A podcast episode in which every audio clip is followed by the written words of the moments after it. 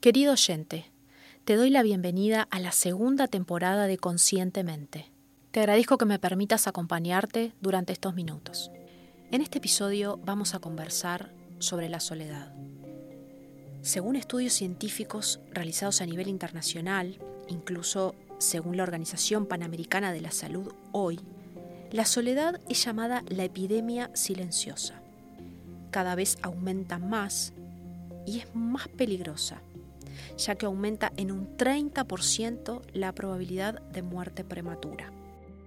También está vinculada con efectos importantes y nocivos en nuestra salud en general, nuestra salud cardiovascular, con los infartos, con el consumo de alcohol, de drogas, de depresión y por supuesto de suicidio. Es muy importante tomar conciencia en relación a este incremento significativo fundamentalmente post pandemia, de este sentimiento y de esta sensación de soledad a nivel mundial.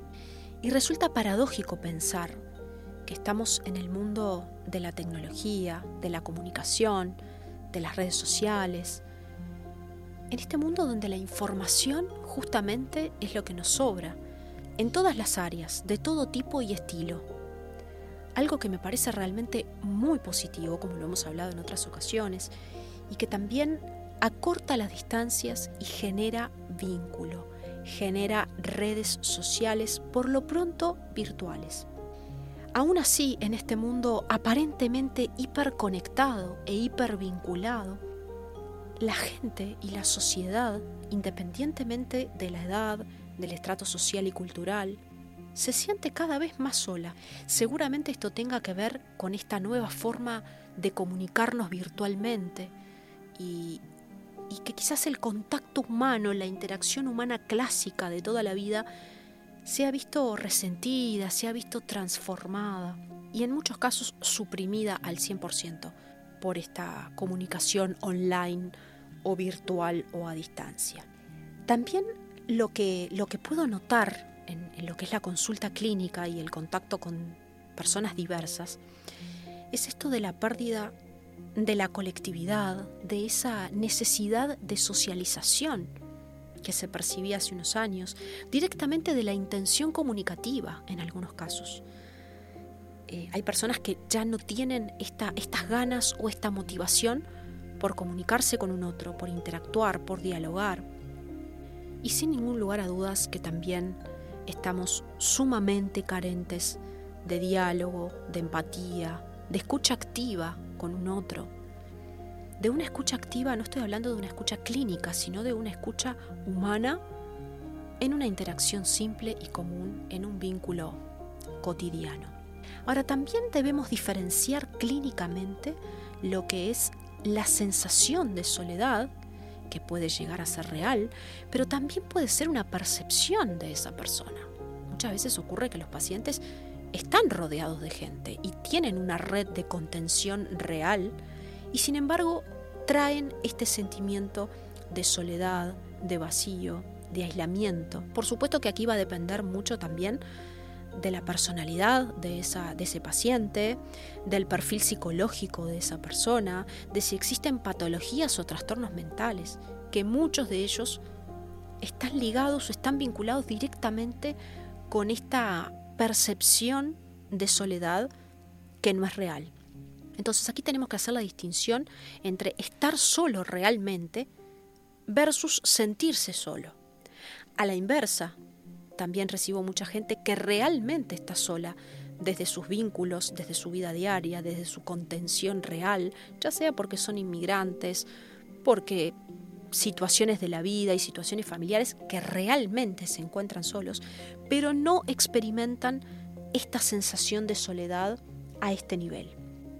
También debemos saber que este sentimiento de soledad se vincula y se relaciona directamente con otras emociones sumamente negativas y nocivas para nuestra salud mental y física, como pueden ser la frustración, la autoestima baja, el pensamiento negativo sobre sí mismo, sobre el entorno y sobre el mundo, la baja motivación, la baja energía, la poca iniciativa, Es decir, se vincula con una serie de categorías psicológicamente muy negativas y muy nocivas. Por otra parte, se trata de un sentimiento que genera mucho daño a nivel cerebral. Podemos hablar hoy en día que genera un sufrimiento a nivel cerebral. El cerebro interpreta cuando una persona tiene esta sensación persistente y constante de soledad, interpreta que, hay un dolor crónico físico, que hay un sufrimiento real y corporal. Y por ende ese cerebro también va a comenzar a sufrir, a limitar sus conexiones, a cambiar su forma y su funcionamiento. O sea que el cerebro también se enferma y uno de los motivos es este sentimiento persistente y sistemático de soledad. ¿Cuál es la sugerencia en este sentido? Por supuesto que tiene que ver con poder generar en primera instancia vínculos y lazos reales, saludables, positivos, que se puedan sostener en el tiempo.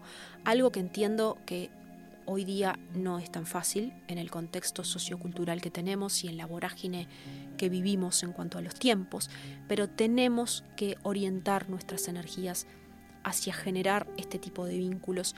No solamente generarlos, sino después poder sostenerlos y poder alimentarlos y nutrirlos, que esa es la base.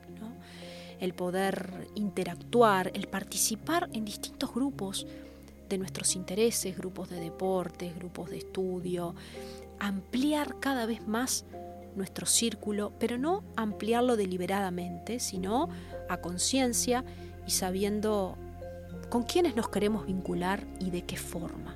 En esto es muy importante cultivar intereses personales que nos conduzcan a que nuestro día también sea mucho más dinámico, con objetivos, con metas que pueden ser a corto y a mediano plazo.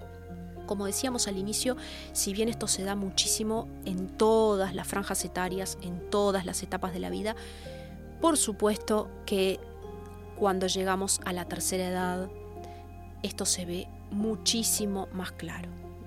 Un, adulto mayor que ya está sin actividad laboral, en su casa por lo general viviendo solos, eh, con sus hijos o su familia en plena actividad laboral y en, la vorágine diaria, donde aquí la soledad, la soledad real en este caso, se ve muchísimo más clara.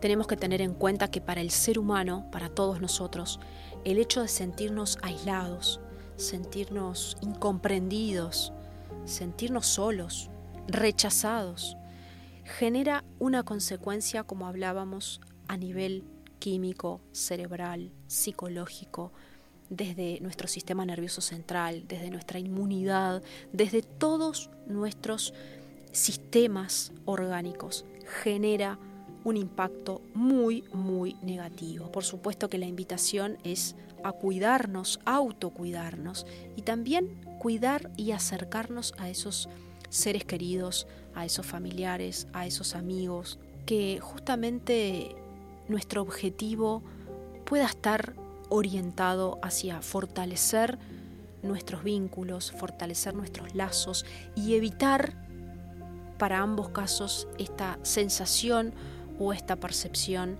de soledad, de aislamiento, de rechazo social o de incomprensión social. Necesitamos generar actividades más simples que puedan incorporarse en nuestra rutina, como puede ser salir con una amiga o un amigo, tomar un café, actividades como decíamos, puertas hacia afuera, una actividad que tenga que ver con el ejercicio, que nuclee un grupo heterogéneo de personas donde nos podamos enriquecer también desde ese lugar y desde ese entorno. Y como hablamos en, episodios anteriores, eh, muchas veces el brindar simplemente tiempo al otro, una variable que hoy es tan, tan valiosa, el brindar un espacio, un tiempo, un momento, el poder eh, dar una palabra de aliento, dar simplemente una opinión o un consejo, dar un abrazo, tiene un valor mucho mayor del que te imaginas. Si te gustó este episodio, te invito a darle like y compartirlo con quien consideres que le vaya a resultar útil. Si querés saber más sobre estas temáticas, podés ingresar a mi web www.sabinalcarraz.com y seguirme en Instagram y LinkedIn. Es importante que tengas en cuenta que ninguna de estas sugerencias o recomendaciones clínicas sustituyen a un tratamiento psicoterapéutico.